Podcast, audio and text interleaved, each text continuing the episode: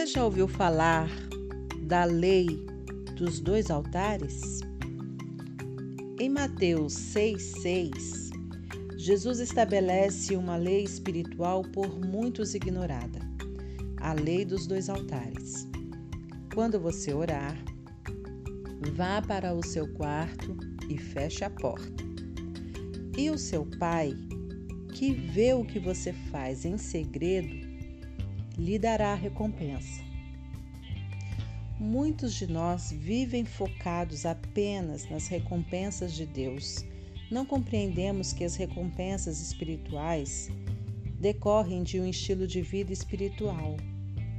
Em Tiago 4, versículo 3, a Bíblia nos diz que muitos crentes não têm suas orações atendidas por Deus porque oram egoisticamente buscando a satisfação dos seus desejos pessoais.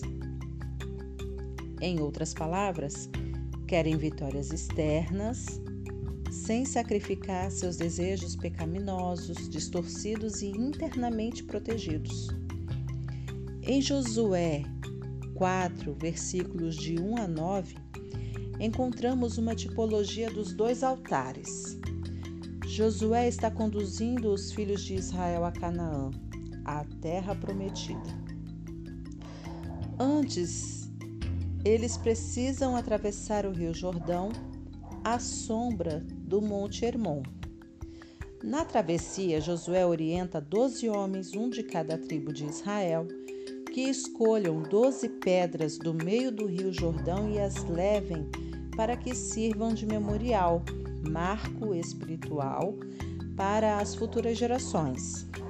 Depois de passarem um rio, Josué mesmo ajunta doze pedras e constrói no meio do rio Jordão um altar exatamente no lugar onde os sacerdotes que carregavam a arca haviam parado.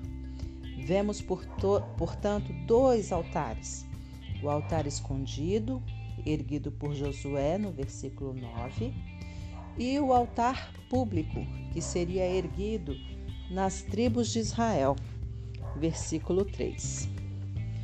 O altar externo. De onde seriam tiradas as pedras do altar externo? Do meio do rio Jordão, isto é, das experiências do povo com a ação soberana de Deus do leito em seco em que passou, do lugar onde o Jordão parou. As doze pedras se tornariam um testemunho de algo que foi experimentado. Altar externo é o testemunho que nós damos de Deus em função das experiências que tivemos com Ele. E o altar interno? Qual o significado desse altar dentro do Jordão. É o testemunho que Deus dá de nós em função da nossa entrega. Deus disse a Josué: Eu estarei com você por onde você andar. No capítulo 1, versículo 9. Quando as águas do rio voltassem a correr, ninguém mais iria vê-lo. Somente Deus iria enxergar aquele altar. Na caminhada espiritual, precisamos desses dois altares. O altar interno erguido entre nós e Deus, que os outros não podem ver e que muitas vezes nem sabem da sua existência, em que Deus testemunha de nós. E o altar externo, onde anunciamos a grandeza de Deus nos momentos de nossas vidas. Os dois altares na vida de Davi e dos apóstolos. Antes de Davi enfrentar publicamente Golias e dar um testemunho poderoso do Deus de Israel, ele tinha um altar secreto erguido lá no campo, quando lutou e venceu um leão e um urso. Ninguém sabia disso, apenas Deus e Davi. E é essa experiência secreta que ele remete os questionamentos do campo de batalha. Davi já havia sido treinado no lugar secreto, no campo, em defesa das ovelhas vulneráveis. Em 1 João 1, o apóstolo explica as bases de sua convicção ministerial e dos outros cristãos do seu tempo. Estamos escrevendo a vocês a respeito da palavra da vida que existiu desde a criação do mundo. Nós a ouvimos e com os nossos próprios olhos a vimos. De fato, nós a vimos e as nossas mãos tocaram nela. Deus amado, dá para entender porque muitas vezes somos, somos tão raquíticos espiritualmente? Falta-nos experiências reais com Jesus. Testemunho público sem experiência real é um discurso vazio embrulhado no papel da religiosidade farisaica. O grande segredo do testemunho público é o altar secreto.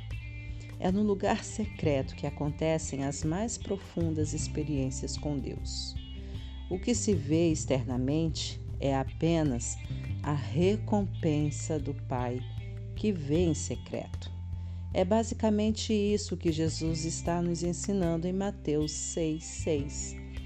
Considerando o sucesso do ministério público de Jesus e a sua intensa vida de comunhão com o Pai em vigílias de oração constantes e num testemunho poderoso do seu amor infinito, não temos como ignorar a importância do altar secreto para a relevância do seu testemunho público.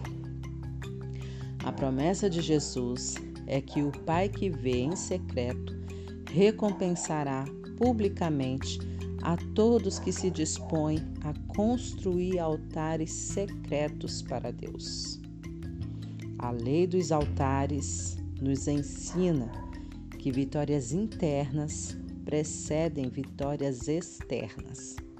Sem uma íntima comunhão com Deus por meio da oração e da meditação na palavra de Deus, nosso testemunho público será insignificante isso se chegar a acontecer. Deus nos desafia a construir altares secretos.